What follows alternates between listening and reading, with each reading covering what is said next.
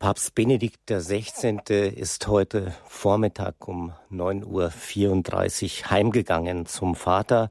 Hier bei Radio Horeb, Ihrer christlichen Stimme in Deutschland, reden wir an diesem Nachmittag mit den besten Vatikan- und Rom-Experten, die wir aufzubieten haben, von Guido Horst, dem Chefredakteur der Tagespost, einem langjährigen Beobachter in Rom im Vatikan, den ich jetzt in Rom begrüßen darf. Guten Tag, grüß Gott. Grüß Gott, einen schönen guten Tag. Herr Horst, was weiß man zu dieser Stunde über die näheren Umstände. Die Todesnachricht kam um 9.34 Uhr, verstarb Papst Benedikt XVI. Was weiß man oder weiß man überhaupt etwas über die näheren Umstände?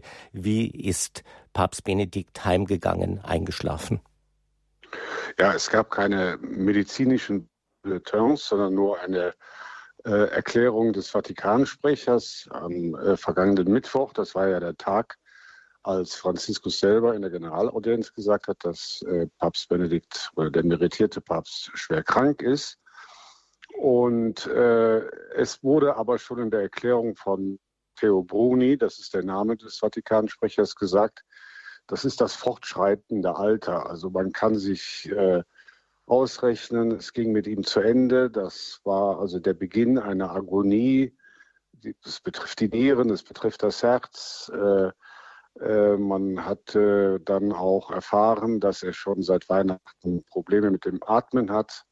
Also einfach der Körper wurde so schwach, äh, dass der Tod dann auf einmal in, in, in, abzusehen war. Man wusste natürlich in den letzten Tagen nicht, wann es denn nun eintreffen wird. Äh, die Todesstunde, äh, weil zwei Tage hieß es, sei der Zustand noch relativ stabil gewesen, besorgniserregend. Das heißt, er schwer krank, aber unter Kontrolle und unter Begleitung der Ärzte. Aber äh, gut, man hat stündlich damit gerechnet, dass diese Agonie dann mit dem Tod endet. Verstorben ist Benedikt XVI. in Mater Ecclesiae. Er hat kein Krankenhaus mehr aufgesucht. Das war Nein, offenbar also, auch sein Wunsch. Ja, also das hätte nochmal äh, äh, für Aufsehen gesorgt äh, oder wäre ein Zeichen gewesen, man versucht nochmal alles zu tun. Ja, aber dass er praktisch in seinem Bett, in seinem Zimmer sterben wollte, in, im Klösterchen, wie man so sagt, äh, war schon ein Hinweis darauf, dass es wirklich zu Ende geht. Konnten Sie, Herr Horst, am Vormittag schon äh, mit Vertrauten von Benedikt XVI. sprechen, Kontakt aufnehmen? Was hören Sie aus dem Umfeld? Nein, das konnte ich nicht. Das wollte ich aber auch nicht, weil die jetzt etwas anderes zu tun haben, äh, als äh, Journalistenfragen zu beantworten. Wir warten jetzt auf ein Kommuniqué, das vielleicht noch kommen wird. Äh, was man weiß, äh, der Leichnam Benedikts wird ab Montagmorgen im Petersdom aufgebahrt. Dann können die äh, Gläubigen von ihm Abschied nehmen. Drei Tage lang, Montag, Dienstag, Mittwoch und dann am Donnerstag ist um 9.30 Uhr beginnt ein Requiem, dem Papst Franziskus vorstehen wird, auf dem Petersplatz und anschließend dann die Beisetzung im Petersdom.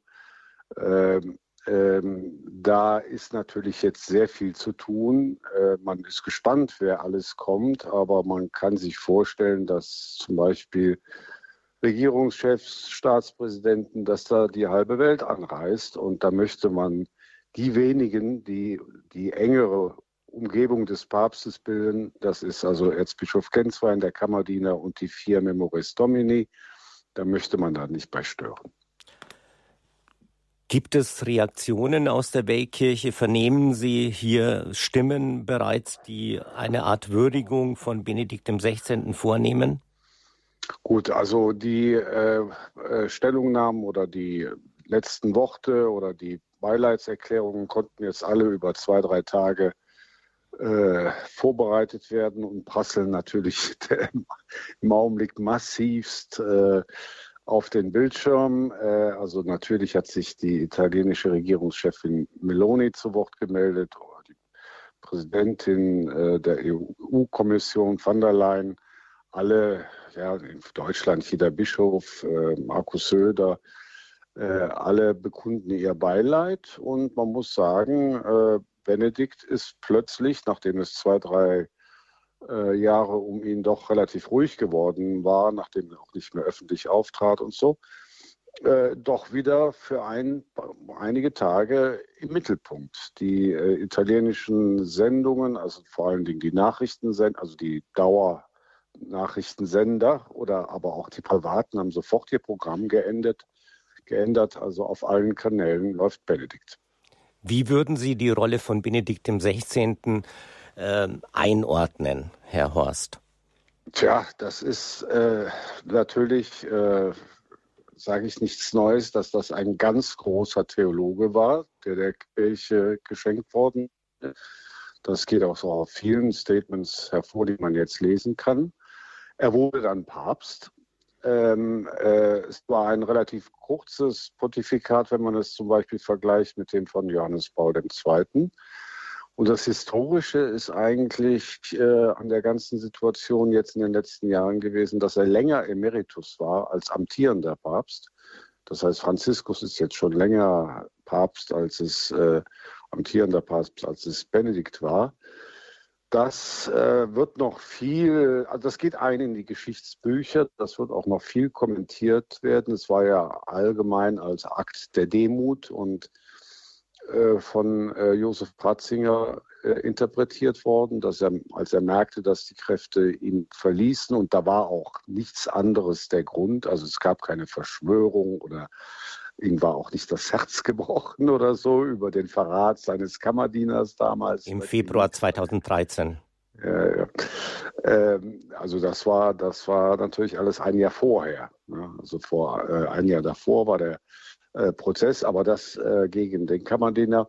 Aber äh, das hatte alles nichts äh, mit dem Rücktritt von äh, Benedikt XVI. zu tun. Das war wirklich sein, das Nachlassen der Kräfte. Und dann die Einsicht, dass ein Papst heute auch in einer gewissen Weise körperlich fit sein muss, um das Pontifikat wirklich auszufüllen und die Kirche zu leiten.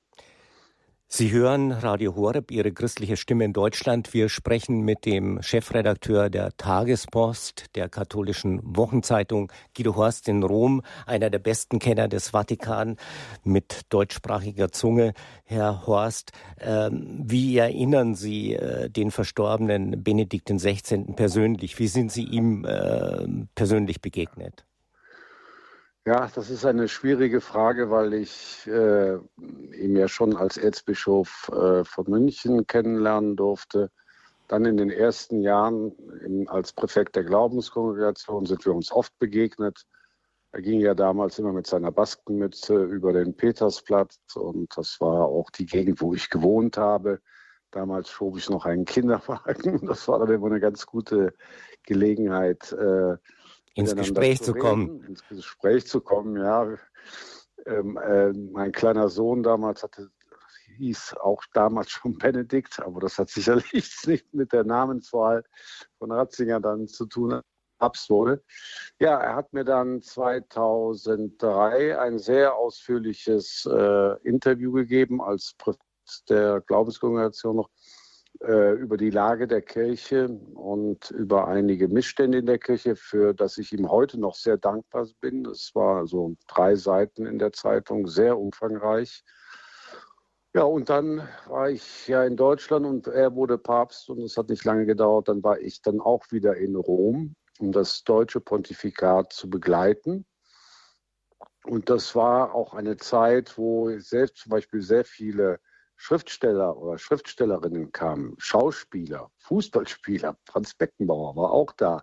Die ersten Jahre des deutschen Pontifikates war so eine, wie soll man sagen, eine heitere Stimmung, was die deutsche Community in Rom angeht. also wie die Bildzeitung damals tatsächlich auf den Punkt brachte, wir sind Papst, hat sich ja, in den Emotionen rübergespielt. Man, man, man, erlebte Spiegelredakteure und äh, und sagen wir so, Abständige, also die mit der Kirche nicht viel zu tun hatten, die auf einmal äh, zuhörten und begeistert waren von dem deutschen Papst und der Art und Weise, wie er das Papstamt dann ausfüllte. Äh, er hatte ja so ein bisschen den Ruf der strenge Präfekt, äh, äh, der Glaubenskonvert zu sein, äh, der äh, Panzerkardinal, ja, und das war genau andersherum. Also er war sehr bescheiden, sehr freundlich, er schaute einen an, ja.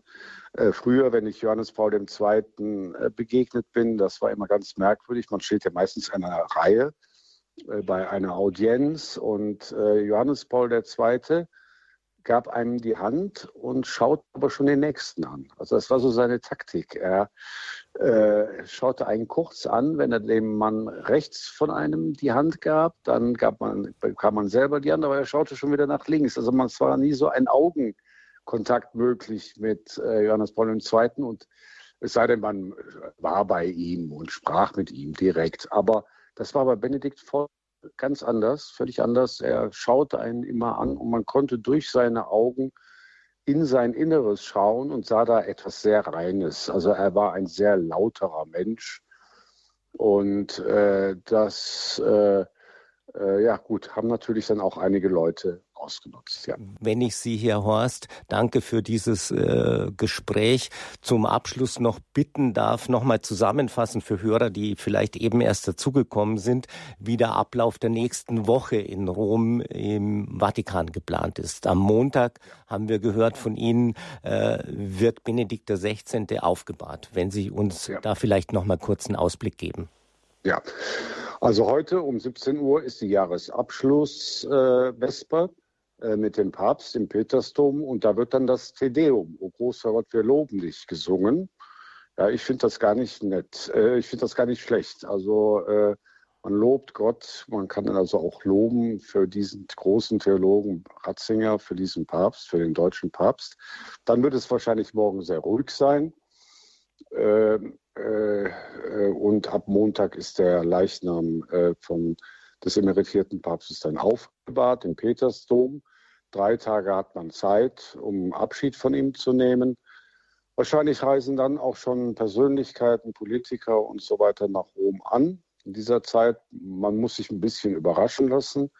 Er war ja nicht mehr der amtierende Papst. Das war, als Johannes Paul II. starb, noch anders. Da kam da kam wirklich, da kam die Politikkaste der Welt in Rom zusammen. Ob das diesmal der Fall sein wird, glaube ich nicht, aber viele werden also kommen. Also ein bisschen weniger Spektakel vermutlich. Am Petersplatz dürfte es ja. im Moment auch ruhig sein, oder?